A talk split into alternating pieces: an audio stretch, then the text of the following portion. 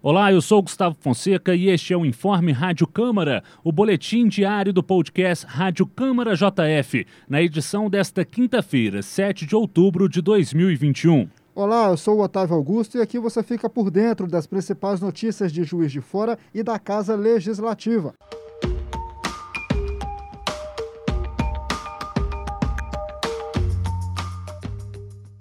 Em reunião na Câmara Municipal de Juiz de Fora, o procurador-geral do município, Marcos Mota, anunciou a criação de uma mesa de diálogo entre a Prefeitura, a Comissão de Urbanismo da Casa Legislativa e motoristas de táxi e aplicativos que atuam na cidade com o objetivo de elaborar soluções que viabilizem o transporte individual de passageiros no longo prazo em Juiz de Fora.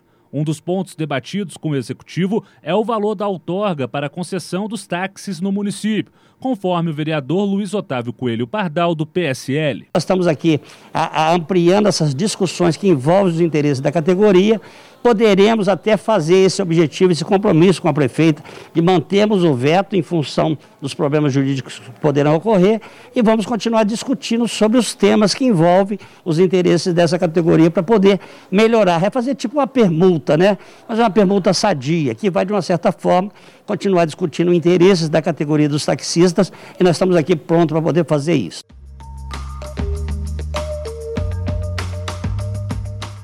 Após votação e aprovação pela Câmara Municipal de Juiz de Fora, a mensagem 4.435 do Poder Executivo, que institui o Plano Municipal de Segurança Urbana e Cidadania, foi sancionada nesta quinta-feira pelo Executivo, a Lei número 14.242. O plano é o resultado das discussões do poder público e da sociedade civil, inclusive com a participação da Câmara Municipal, por meio das reuniões da Comissão de Segurança Pública da Casa, que é composta pelos vereadores Sargento Melo Casal, do PTB, Wagner de Oliveira, do PSB e Laís Perrute, do PT.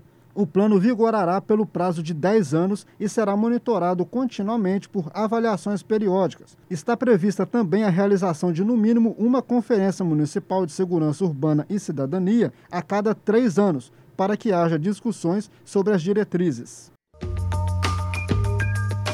E a Câmara Municipal de Juiz de Fora reforça nesta sexta-feira, dia 8 de outubro, o combate contra a Covid-19, por meio da sanitização das instalações do Palácio Barbosa Lima e dos setores do prédio do INSS. Portanto, as atividades de atendimento ao público e o expediente dos servidores da casa serão encerrados às duas horas da tarde, horário em que se inicia a higienização. A ação acontece periodicamente para garantir a segurança sanitária do local.